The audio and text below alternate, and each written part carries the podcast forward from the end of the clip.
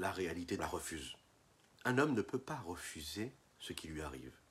S'il refuse et qu'il se met en colère contre lui-même, contre les autres, c'est qu'il refuse qu'Akadosh Baruch que Dieu ait décidé qu'il lui arrive ce qui lui arrive à ce moment précis. Donc, on ne se met jamais en colère. Bokertov les Koulam, bonjour à toutes et à tous, très heureux de vous retrouver en cette magnifique matinée que Dieu nous offre sur la terre. J'espère que vous allez bien. Je vous invite à partager, à liker et commenter cette publication. Je vous le dis et je vous le répète tous les jours. Oui, c'est important. Vous avez la possibilité de retrouver ces cours en version audio sur les différentes plateformes en podcast. Nous allons étudier notre Tania du jour juste après ces quelques notes de Nigun.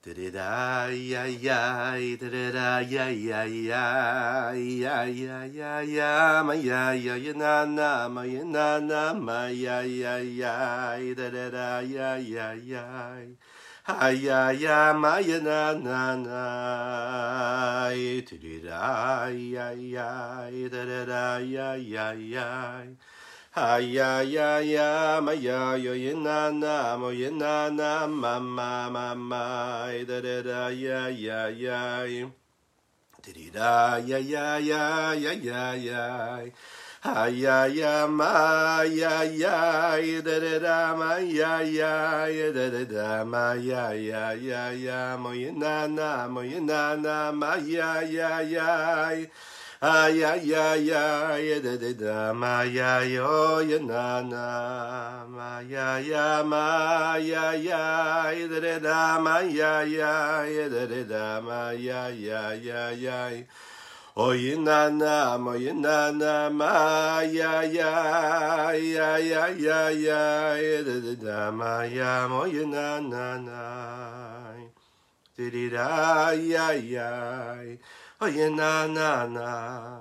Oye na na ma ya ya ma ya ya ya.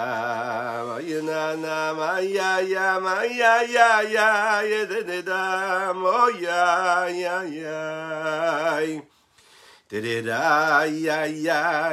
Da da da ma ya ya. Da da da ma ya ya ya ya. Ma ya na na ma ya na na ma ya ya ha ya ya ya ma ya na na na na na na na ma ya ya ya ya ya ma ya ya ya da da da ma ya ya ya ya Oye na na, oye na na, ma ya ya ya, ma ya ya ya, ya da da da da da, oye na na na.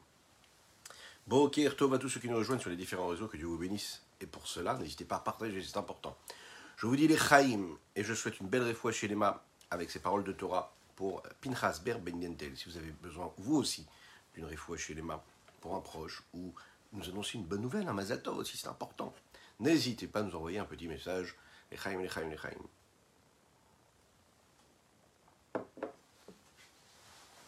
C'est facile de vivre et de donner sa vie pour Dieu. À travers l'histoire du peuple juif, on l'a vu, euh, cette vie juive, elle est parsemée de ces héros-là, de ces hommes simples qui ont donné leur vie. Ils ont préféré se faire tuer et de ne pas renier leur foi leur attachement à Dieu. Est-ce que l'on peut vivre en sanctifiant le nom de Dieu? Ça, c'est plus sympathique. Enfin, les deux. Le rabbi Shmon ici, dans ce 20e chapitre du Tanya, va nous apprendre à célébrer la vie. Non pas donner sa vie en quittant ce monde matériel pour Dieu, mais vivre sa vie à 100% en sanctifiant le nom de Dieu. La célébration de la vie. Dans les deux chapitres que nous venons d'étudier, on a étudié ensemble, on nous a appris comment est-ce que chaque juif est prêt à donner sa vie. Que ce soit un homme qui soit très très érudit, très proche de Dieu, un grand sadique, que ce soit un homme simple, que ce soit un impie, on a compris véritablement qu'on avait tous cette force-là en nous. Bizarrement, quand dans la vie de tous les jours, depuis le moment où on se lève le matin et qu'on remercie Dieu de nous avoir donné cette neshama, cette âme pure en nous, qu'on retrouve notre énergie, bah, au Hashem, en bonne santé, pour chacune et chacun jusqu'à 120 ans. On ne se passe pas de questions, on ne se dit pas comment chaque minute de notre journée, on pourrait la consacrer et la sanctifier pour Dieu. Bizarrement, on ne sait pas que chaque instant de notre vie, on est en train de jouer justement cette sanctification du nom de Dieu, qui est à notre portée. On ne demande pas de nous jeter dans l'eau, juste de vivre chaque moment de notre journée en sanctifiant le nom de Dieu. C'est à notre portée. Et bizarrement, là, ça devient plus difficile. De continuer à vivre sans se laisser emporter par les plaisirs et les désirs et les pulsions qui se présentent à nous. De se renforcer, de combattre nos penchants, souvent parfois mauvais, euh, qui nous empêchent de nous lever pour aller faire la tefila, pour dire le schéma Israël. Euh, faire attention à ce qu'on regarde, purifier nos yeux. De faire attention à ce qu'on va manger, de ne pas voler, de ne pas tricher, de ne pas tromper, de ne pas convoiter, de ne pas désirer autre chose que l'on devrait. Faire ce que Dieu nous demande à chaque moment de notre vie, et non pas ce que nous-mêmes nous voulons, c'est-à-dire nos pulsions, notre instinct, c'est en fait une façon, nous allons le voir ici dans les mots du Hadmorazaken, de donner sa vie. Dans des petites choses. À chaque fois qu'il y a une volonté qui se présente, et que cette volonté ne correspond pas à la volonté de Dieu, qui nous a été donné dans la Torah, eh bien je suis en train de consacrer, de sanctifier le nom de Dieu. Pourquoi? Parce que je mets de côté ma volonté pour la volonté Dieu. Alors, comment est-ce que à chaque moment de ma vie, je peux faire cela Je peux me jeter à l'eau et donner ma vie pour Dieu?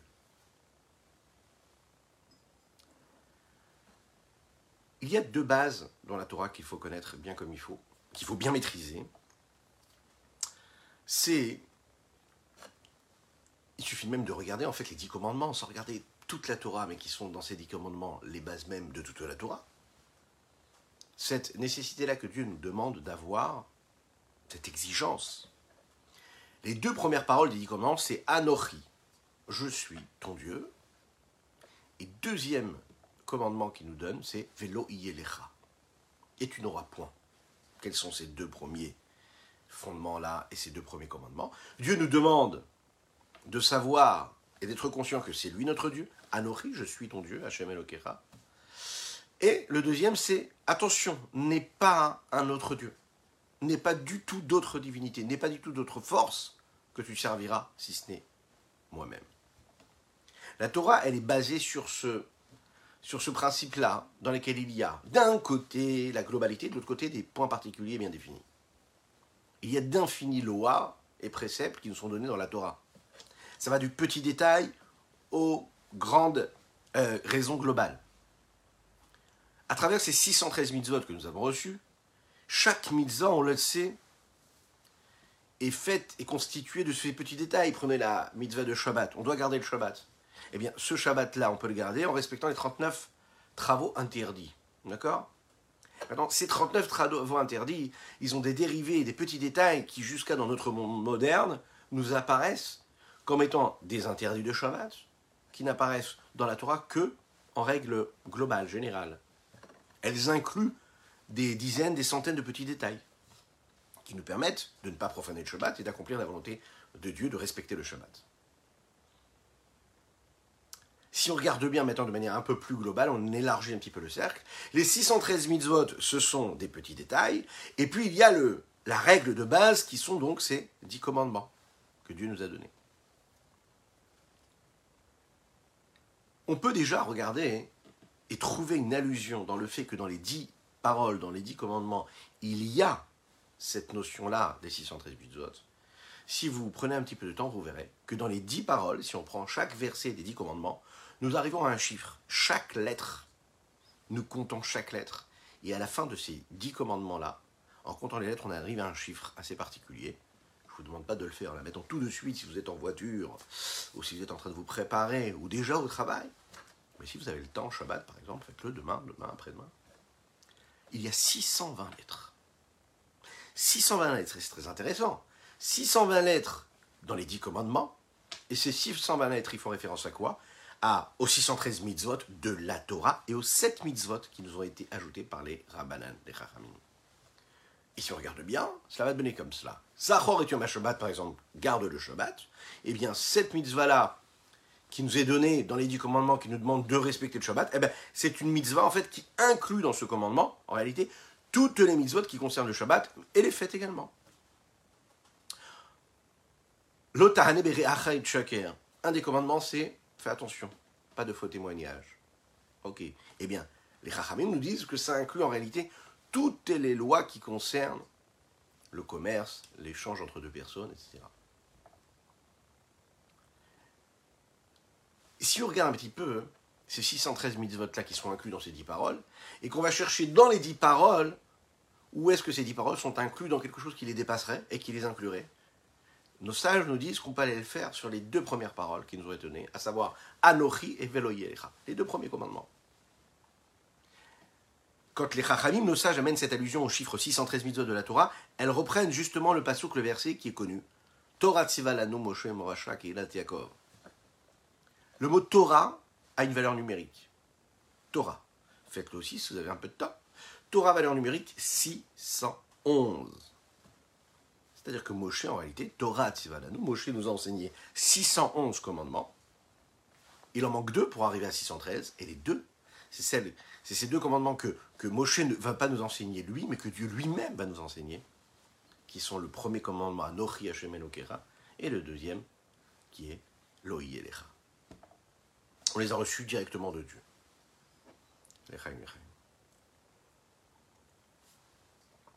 La raison pour laquelle Akadosh Baruch Dieu choisit de démarrer, d'ouvrir les dix commandements par ces deux premiers commandements qui concernent ce qu'il est lui et ce qu'il ne veut pas que l'on serve autre chose que lui, autrement que lui, euh, c'est tout simplement parce qu'en fait c'est la base même de la Torah.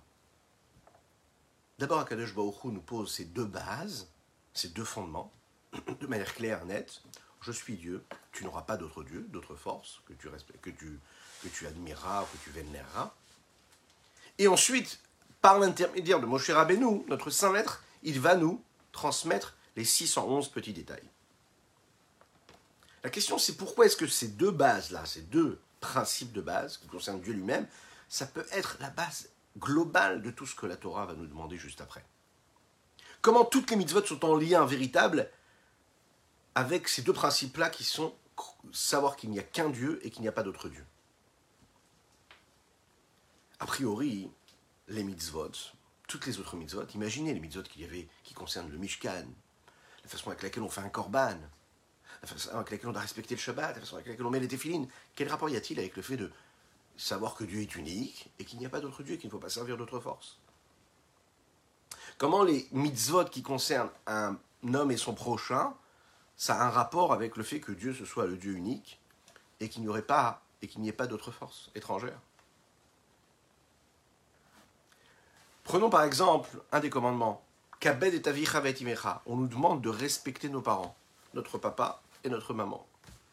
On demande par exemple de ne pas, de ne pas tuer, de ne pas tromper, de ne pas voler, de ne pas convoiter, de ne pas désirer ce que les autres ont comment est-ce qu'il y a dans cela hein, toutes les mitzvot qui peuvent en découler?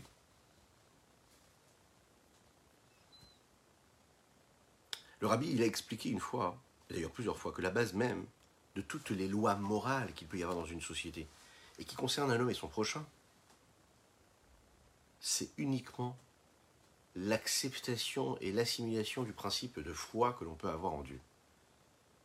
Quand on croit véritablement en Dieu et qu'on sait que qu'il n'y a qu'un Dieu, eh bien, ça donne de la force et de la réalité et de la puissance à toutes les règles générales qu'il peut y avoir dans une société, à savoir de ne pas tuer, de ne pas voler, etc.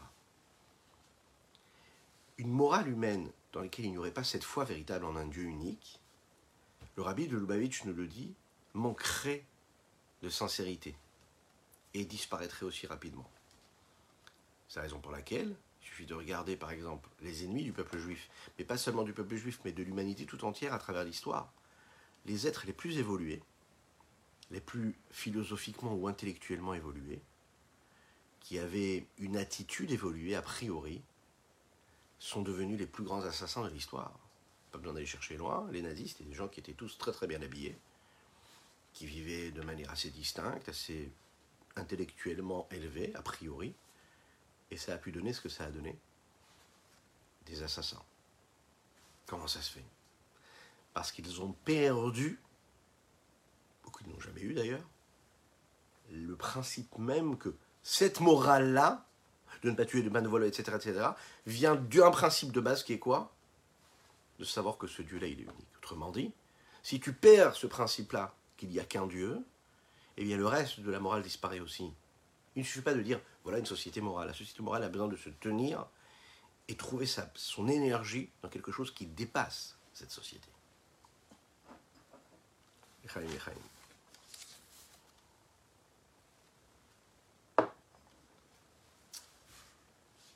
En fait, en réalité, la base de, toutes ces, de tous les commandements qu'on a pu recevoir, et des dix commandements en particulier, c'est le principe de recevoir, d'accepter sur soi le joug de la royauté céleste. J'accepte qu'il y a Dieu au-dessus de tous et de toutes.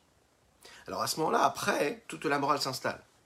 Mais la base de tout, c'est d'accepter qu'il y a Dieu au-dessus de tout. Je prends sur moi le joug de la royauté céleste. Je prends sur moi de respecter le décret du roi. Et alors après, je respecte tout ce qu'il me demande. Une personne qui ne prend pas sur elle le joug de la royauté, du roi ou, de, ou, du, ou du pouvoir qui est en place, eh bien jamais elle ne pourra suivre tout ce qu'il lui demandera après. Pourquoi? Parce qu'elle remettra systématiquement en question, en se mettant au centre et en disant voilà, moi, est-ce que je vois les choses de cette façon ou de cette façon-là? La plus belle des démocraties, c'est la démocratie qui respecte les lois. Une démocratie dans laquelle on ne respecte pas les lois, ce n'est plus une, démocratie, c'est l'anarchie totale. Donc il faut qu'il y ait un pouvoir qui soit respectable pour qu'il puisse être respecté. Et ensuite, on va se comporter en fonction de ce pouvoir qui est en place. Mais le pouvoir, il est nécessaire.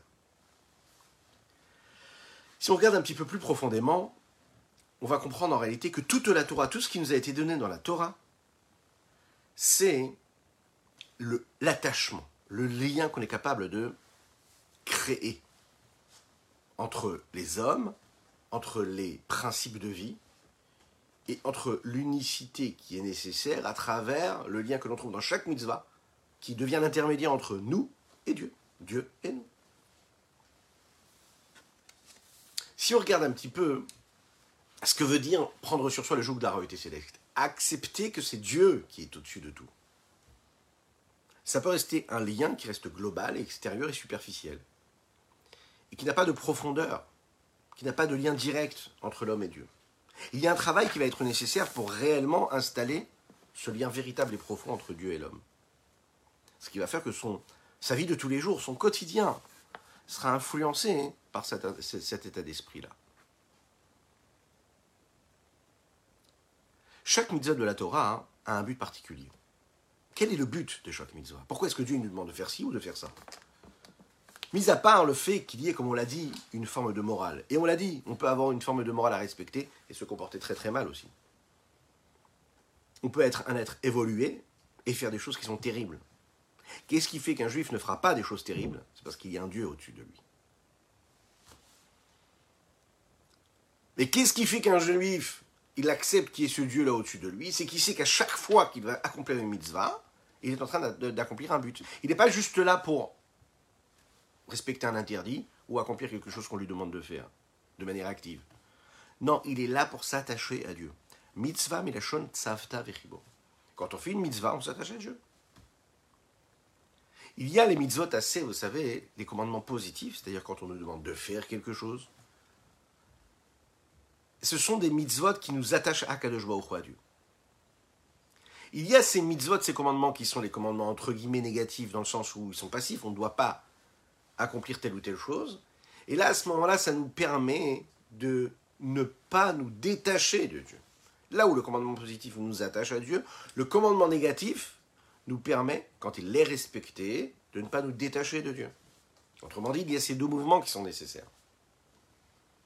Le monde est séparé en deux. D'un côté, nous avons le côté de la gdoucha, de la sainteté, dans laquelle il y a la lumière d'Akadosh ou de Dieu, qui réside de manière intérieure, profonde. Comment? Puisque tout est annulé, c'est l'abnégation totale face à Dieu, donc il n'y a que Dieu. De l'autre côté, nous avons ce que nous appelons l'impureté, dans laquelle il y a bien sûr Dieu, mais dans laquelle Dieu ne réside pas de manière dévoilée. C'est ce que nous appelons Elohim Acherim, notre force. Et quand on est à la base, c'est le fait qu'il y ait une forme d'entité et d'existence qui soit contraire à l'unicité même de Dieu. La mitzvah tassée, le commandement positif, nous permet de rentrer dans un domaine de sainteté et nous relie avec la volonté de Dieu. C'est la raison pour laquelle ça peut être matérialisé, et cela découle de la première parole, de ce premier commandement, Anochi Hashem Elokecha, je suis Hashem ton Dieu. Les commandements positifs que nous allons, euh, négatifs que nous allons garder, c'est-à-dire ce qui nous permettra de ne pas sortir et de nous égarer et de sortir de ce domaine-là de la sainteté pour aller, que Dieu nous en préserve dans le domaine de l'impureté, et automatiquement de nous échapper et de nous écarter, de nous couper de Dieu, que Dieu nous en préserve d'ailleurs, c'est la matérialisation du deuxième commandement qui est quoi? Lo qui on te demande que tu n'aies pas d'autre Dieu que Dieu lui-même. Puisque cette aspiration-là fondamentale, c'est le lien avec Dieu et le fait de ne pas se détacher de lui, c'est la raison pour laquelle chacun et chacune d'entre nous, on est prêt à tout faire dans notre vie pour donner notre vie, pour célébrer la vie, pour faire ce que nous avons à faire pour nous relier à Hachem et empêcher son détachement. Et on est prêt à donner notre vie pour ça. Le fait de regarder la Torah de cette façon-là, et que de se dire que tout tourne autour de ce principe-là qui est d'un côté de s'attacher et de l'autre côté de faire attention de ne pas s'en détacher, elle nous permet d'utiliser le cœur de chacune et chacun d'entre nous, le cœur du juif pour servir Dieu à chaque fois, en tout temps et tout le temps. Lorsqu'on va se rappeler et se souvenir qu'à chaque fois qu'on a une tentation, qu'à chaque fois qu'on a une pulsion qui s'installe en nous, que c'est le but en réalité, c'est une force étrangère en fait, c'est autre chose de la sainteté, qui est la sainteté, que ça va nous écarter de Dieu, et eh bien automatiquement ça va créer un réflexe de retrait. Si à chaque fois on teste, on analyse ce qui nous arrive, ce que nous ressentons, qui viennent de l'extérieur ou de l'intérieur, on l'analyse tel qu'il est, c'est-à-dire on le regarde tout de suite, qu'est-ce que c'est? Pureté ou impureté? Sainteté ou pas sainteté? Si on est capable à chaque fois de se demander cette question-là, est-ce que ça va me permettre de me rapprocher d'H.M. ou de me détacher d'H.M. C'est une question où il y a quatre mots à se poser. À chaque fois qu'il y a une pulsion qui vient en moi, chaque fois que j'ai une pensée qui vient en moi, chaque fois que j'ai une décision à prendre, à chaque fois que je me lève le matin que j'ai une journée à, accomplir, la question que je dois me poser, c'est ce que je vais faire, ce que je vais dire, ce à quoi je vais penser. Peu importe ce que c'est, hein, peu importe. Est-ce que ça me permet de m'attacher à Dieu ou est-ce que ça me détache de Dieu? Et ça, tout le monde peut y répondre à cette question-là. Si je suis capable de répondre à cette question-là, eh bien l'acte, l'action que je vais accomplir juste après, dans les instants qui vont suivre, cette décision-là, eh bien en réalité, elle me permettra de me construire, d'évoluer et de, et de créer ou l'un ou l'autre, c'est-à-dire ou un détachement un lien, un contact qui va encore une fois générer de la sainteté. Ces deux bases, ces deux commandements-là sont rappelés ici dans les premiers mots de ce 20e chapitre du Tanya. Veine Mouda Adzot, c'est une chose qui est connue. La colle, pour tous, mitzvat. D'un côté, la mitzvah, et d'un autre côté, le fait qu'on nous demande de faire attention de ne pas faire avodazara. La mitzvah, c'est-à-dire de craindre Dieu, et de faire attention de ne pas euh, servir une force étrangère. Shem ce sont les deux premiers commandements. Anochi velo Torah. C'est la base globale, et ce qui inclut en réalité toute la Torah. Pourquoi? Anochi kol ramach. La première parole qui est le mot anochi, je suis ton Dieu, cela inclut les 613 mitzvot. Mais dans les 613, les 248 mitzvot positives. Et de cette façon-là, c'est ce qui me permet de m'attacher à Dieu, Hashem Elokecha, à Dieu. De l'autre côté, nous avons le deuxième commandement, Velo Ielecha, et tu n'auras point d'autre Dieu. Quoi? Kolel Kol Cela va inclure en réalité les 365 commandements négatifs, et comme dans le corps de l'homme, qui lui est constitué de ses 613 membres, artères, nerfs, 248 membres, ainsi que 365 nerfs et artères, les 248 membres correspondent aux 248 positifs, et à chaque fois que je vais agir comme il faut, je permets à ce membre-là, qui me relie à Dieu, eh d'être en bonne santé. Mais à chaque fois qu'il y aura une avéra qui sera accomplie, ce sera une façon en réalité de servir, de faire ce qu'on appelle avodazara. C'est un peu comme aller se prosterner devant une statue. C'est quelque chose qui est totalement interdit dans la Torah. Alors nous on pense qu'avodazara c'est de rentrer par exemple dans une église et d'aller là on ne devrait pas aller. En réalité, c'est pas seulement cela. La chassidoute, nous apprend que c'est pas seulement ça. Faire Avodazara, c'est servir Avoda chez Isara. C'est-à-dire servir une force qui serait étrangère. Étrangère à quoi? Étrangère à la sainteté. Autrement dit, dans la vie de tous les jours, on peut faire Avodazara. C'est la raison pour laquelle on l'a vu. Et on le verra un petit peu plus tard. Un homme qui se met en colère, il est considéré comme si il faisait Avodazara. Mais pourquoi il fait Avodazara Parce qu'il est en train de servir une force étrangère que l'acceptation qu'il doit avoir de ce qui lui arrive parce que c'est Dieu qui l'aura voulu.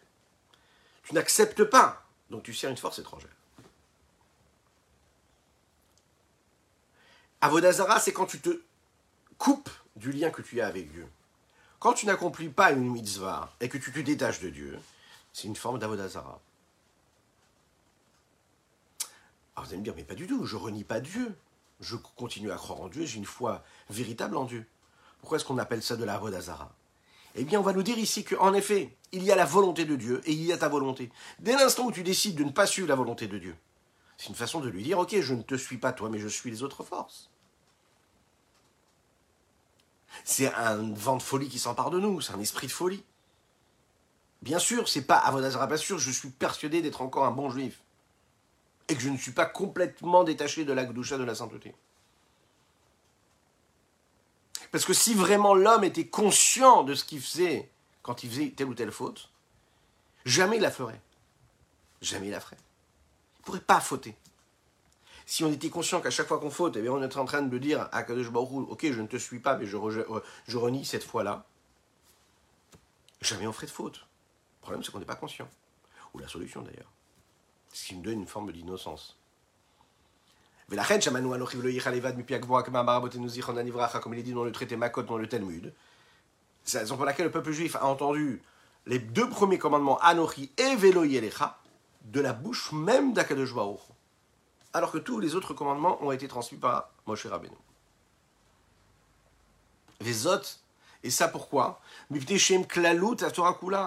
que celui qui reçoit sur lui, qui prend sur lui la globalité même, l'intensité qu'il y a dans le mot Anochi, celle qui veut dire commandement positif, je suis Akadosh Baruch et Velo Yelecha, le fait de respecter, de faire attention à ne pas enfreindre tous les commandements négatifs. Alors à ce moment-là, hein, chacune et chacun d'entre nous, quand on l'a entendu nous-mêmes, chacun, hein, d'Akadosh lui-même, sans qu'il y ait de transmetteurs, de passeurs, sans qu'il y ait de représentants, sans intermédiaire, directement, de Dieu à l'homme. Ce sont les principes de base qui nous permettront de comprendre qu'à chaque fois qu'on accomplira sa volonté, on reste en lien avec lui, on fait l'inverse, et bien on se détache, que Dieu nous en préserve ou les vers Eitev Inyanze. Pour bien comprendre ce que ça veut dire, c'est-à-dire que comment chaque Avera, c'est considéré comme Avodazara, et c'est considéré comme une atteinte à cette unicité qui est censée être l'unicité de Dieu. Et comment à chaque fois que je fais une mitzvah, que j'ai rempli une mitzvah, eh bien je suis en train de créer un lien, ou de recréer ce lien, de renforcer le lien que j'ai avec Dieu, avec l'infini du Saint béni soit-il. Il faut rappeler et se souvenir un petit peu, et rétablir un petit peu ce principe-là de base qui est quoi? Qui est l'unicité de Dieu. Qu'est-ce que veut dire que Dieu, il est unique? Qu'est-ce que ça veut dire? Nous disons tous les jours Shema Israël, Hashem Elokeinu Hashem Echad, écoute Israël. Hashem Elokeinu Hashem, Hashem ce Dieu-là qui est infini, le Saint béni soit-il, l'infini Saint béni soit-il. Cette force immatérielle est l'unicité, est en unicité totale avec Hashem Elokeinu. Elokeinu, c'est ce Dieu-là qui est notre Dieu à nous, qui est notre vitalité, qui est notre énergie, qui est ce que nous vivons, tout ce que nous avons ici-bas sur terre, en nous, autour de nous. Ce Dieu-là qui est d'un côté infini, de l'autre côté qui s'habille dans la matière, Hachem Echad, c'est un Dieu qui est unique. Mais ça veut dire quoi, il est unique? Qu'est-ce que ça veut dire Echad? Est-ce qu'il y aurait une différence entre Echad et Yachid? L'unique et l'unique? Et l'un. Echad, ça veut dire un. Yachid, ça veut dire unique. Il n'y a pas assez de mots dans la langue française pour définir véritablement ce que veut dire ici l'unicité. Mais c'est ce que nous allons essayer de comprendre ensemble. Première question qu'on pourrait se poser, c'est comment chaque petite, petite action, chaque petite mitzvah, chaque petit geste technique que j'ai dans la vie de tous les jours, dans mon quotidien, peut toucher un point et avoir une incidence et une influence sur ce qui me relie profondément à mon Dieu. Deuxièmement, comment c'est possible même déjà d'imaginer qu'on puisse se détacher de Dieu? C'est une véritable question. Comment c'est possible d'imaginer une chose pareille? On sait qu'il y a un principe qui est Melo Keodo, il remplit toute la terre. Dieu, il est partout. C'est pas seulement qu'il est partout, Dieu, il est tout. Si Dieu, il est partout et que Dieu, il est tout, comment moi, avec un petit geste technique, avec un petit égarement, avec une pensée étrangère, avec une chose que j'ai regardée que je ne devais pas regarder, avec un mot que j'ai prononcé que je ne devais pas prononcer, je me détache, je peux me détacher de, ce, de cette force-là qui est l'énergie de tout ce monde-là qui m'entoure, qui est même mon énergie propre. Comment je peux aller à l'inverse de mon énergie? C'est pas possible, a priori, puisque Dieu est partout. Pour bien comprendre ça, on va comprendre l'importance et qu'est-ce que c'est véritablement cette foi en cette unicité de Dieu, d'après la chassidoute.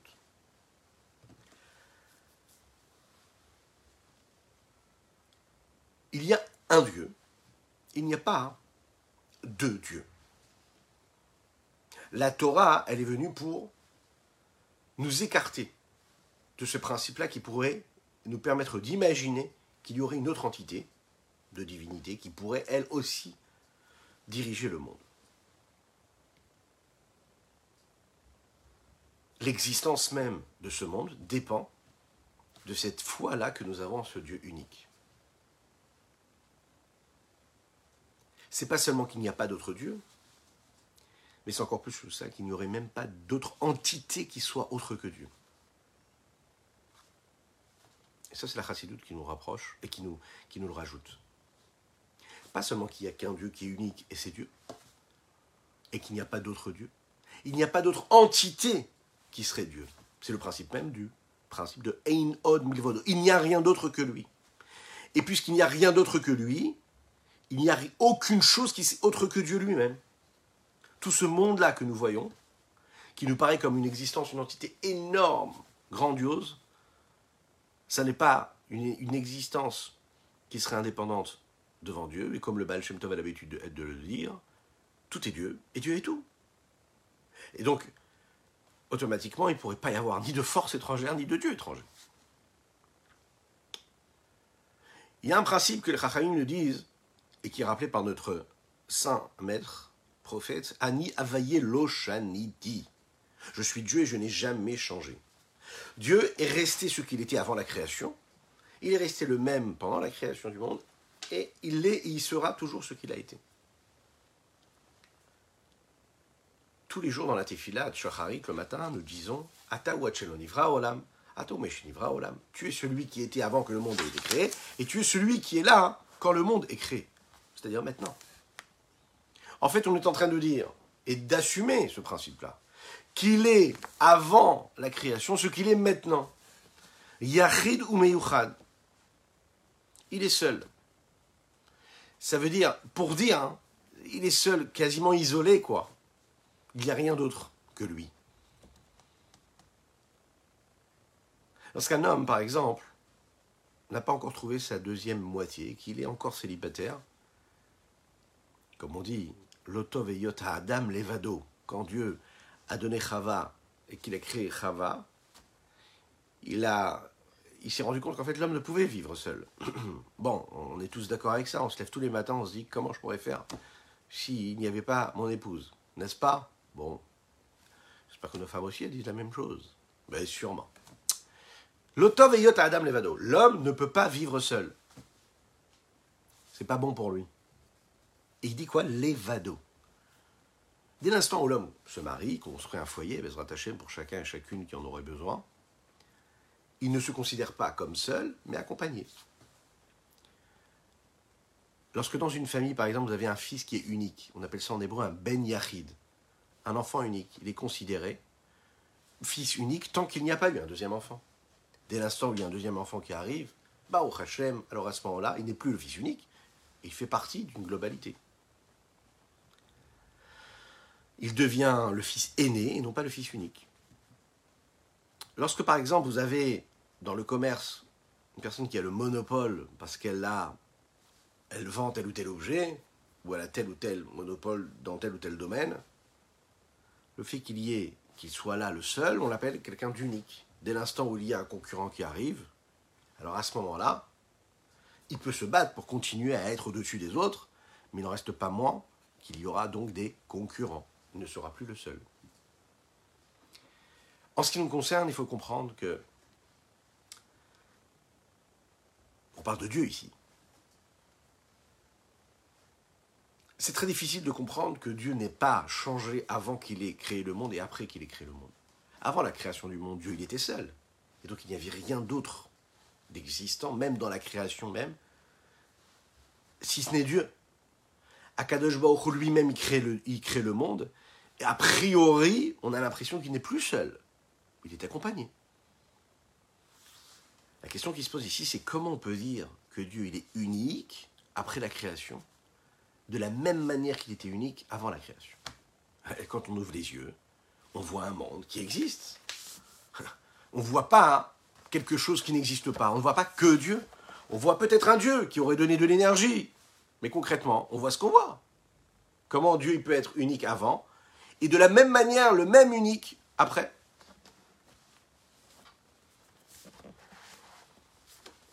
Cette unicité de Dieu, elle s'exprime dans ce mot de Echad.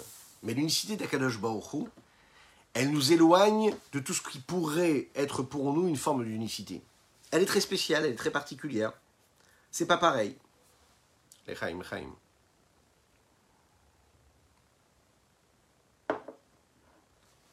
Lorsqu'une personne se met en colère, on l'a dit, c'est une forme d'avodazara. Mais pourquoi? Parce que quand tu te mets en colère, ça veut dire que tu te mets en colère parce qu'il y a quelque chose qui te dérange à toi. Donc il y a ton moi et il y a Dieu. Ça veut dire que je fais ce qui m'intéresse à moi et ce qui me touche à moi. En deux mots, il y a Akadosh ou moi. Donc j'existe en fait. Je suis en train de dire à Dieu, c'est moi qui me fais moi-même. J'ai envie. Si je fais ce que mon cœur me dicte, c'est-à-dire que je repousse le fait que je sois juste une création de Dieu.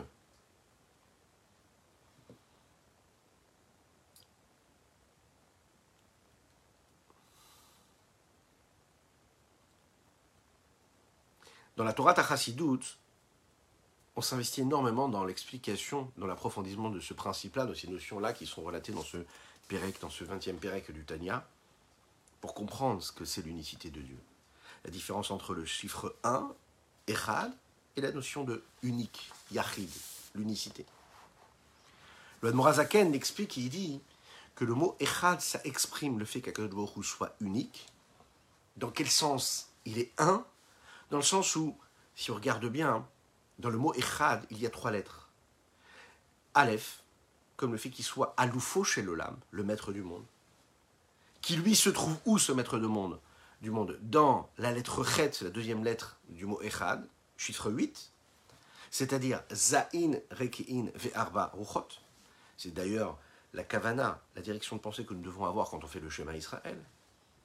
Que Dieu il est présent à travers les quatre coins cardinaux, qu'il est présent à travers les sept cieux et la terre.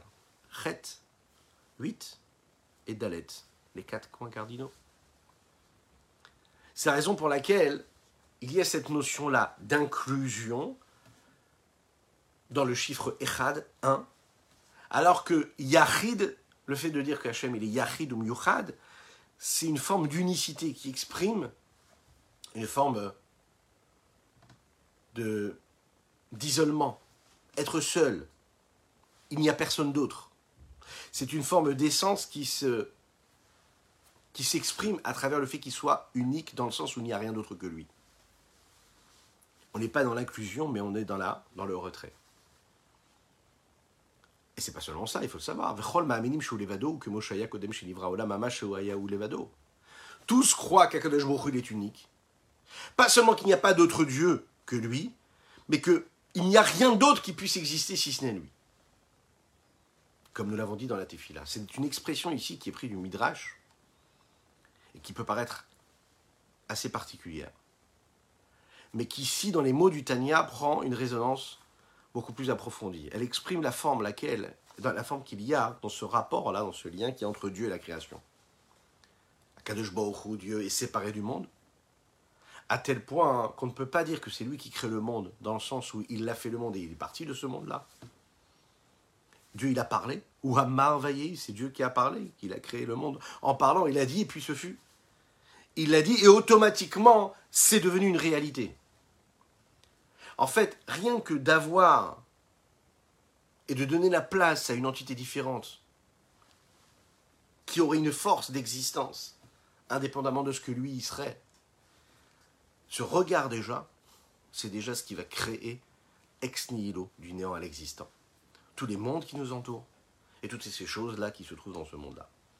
Il est totalement élevé, totalement séparé du monde, à tel point qu'il n'est pas assujetti au changement, qu'il n'est pas touché par ce qu'il peut y avoir dans ce monde-là. En fait, tout ce qui existe sur Terre existe de par l'énergie que Dieu lui insuffle, mais cette énergie-là n'a pas d'incidence sur ce qui existe, dans le sens où Dieu n'est pas en train de dicter à chaque instant ce qui doit y avoir ou pas, ça a été, c'est dit, c'est fait, et tout se génère en fonction de ce qu'Akadosh Baruch va décider. olam, tu es le même, celui qui était avant d'avoir omis et d'avoir émis l'idée d'un monde, d'une créature, tu es ce même Dieu qui n'avait même pas encore prononcé le souhait, et celui qui est quand il a prononcé ce souhait, qu'il y ait quelque chose.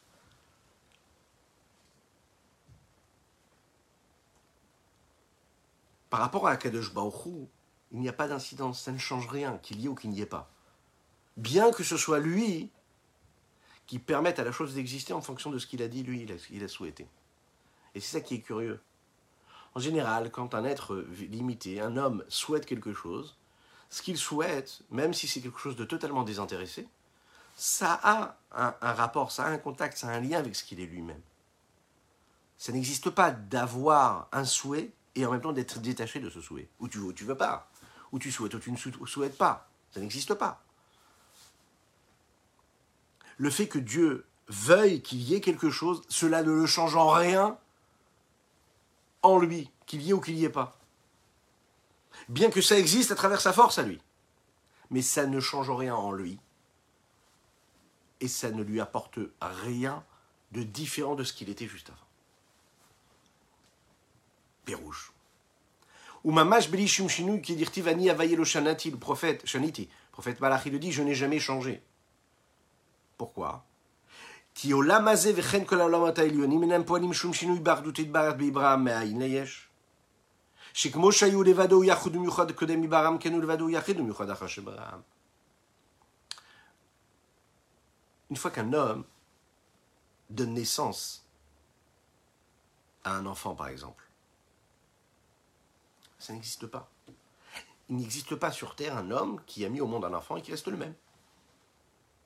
Dès l'instant où un homme devient un père, par exemple, ça devient un père, il devient une autre entité. Il a été transformé par ce qui lui est arrivé. Il vit quelque chose avec son corps, avec son esprit, il devient quelqu'un d'autre. C'est peut-être une évolution, c'est peut-être lui-même, il n'y a pas une force étrangère. Mais il a vécu quelque chose, il a mis au monde un enfant, il a un enfant, ça devient un père. Ça n'est plus du tout le même. Autrement dit, ses agissements ont une un impact, une influence sur ce qu'il va devenir, sur ce qu'il est. Alors il peut refuser d'être le père qui doit être un bon père pour son enfant, d'accord. Mais il est père.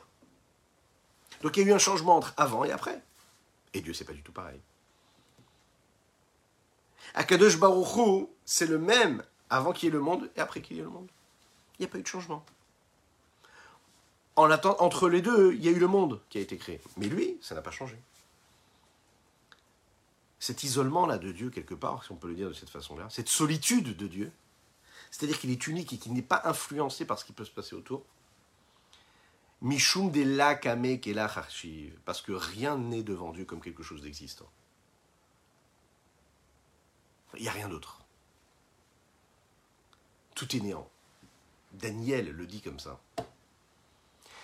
Le prophète Daniel, il est considéré comme nul, Rien. La nullité totale, le néant. L'expression Aïn ici est double, à double sens. Premier sens, c'est ce qui pourrait nous faire comprendre que du niveau du bas, c'est-à-dire du bas vers le haut, ce que nous appelons l'unicité inférieure, c'est-à-dire qu'il y a quelque chose en bas qui serait du yesh de l'existant, et en haut, ce serait du haïn, Ça veut dire du néant. Dans quel sens? Ça veut dire que, puisque je sens que j'existe, alors il y a quelque chose qui existe face à quelque chose qui ne pourrait ne pas exister. Et il y a le deuxième mouvement qui est de dire que non, que là-haut, c'est-à-dire ce qui est là-haut, les forces supérieures, les forces spirituelles, l'existence même de Dieu, de sa divinité, de toutes ses forces, ça c'est du yesh, c'est du vraiment de l'étang, de l'existant. Et tout ce qui est ici-bas, c'est considéré comme rien. Ce qu'il y a, c'est véritablement, ce qui existe véritablement, la vraie vérité, c'est ce qui existe pour Dieu, pas pour nous. Et ce qui te paraît être dans ce monde-là autre que Dieu lui-même, c'est que ça n'existe pas. Ah, j'ai l'impression que ça existe. Eh bien non. Bien que le monde me soit visible et soit assumé de cette façon-là, à savoir existant, eh bien il faut savoir que le fait qu'il soit existant, ça n'est que l'expression réelle de, son, de sa nullité, du fait qu'il ne soit pas. Si ce n'est l'énergie que Dieu y insuffle.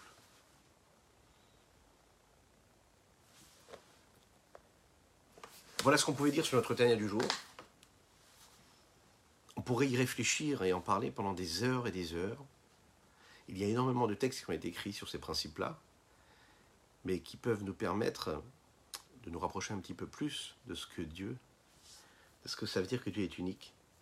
Pour intégrer ces principes-là et ces notions-là, il faut les répéter, les étudier encore et encore.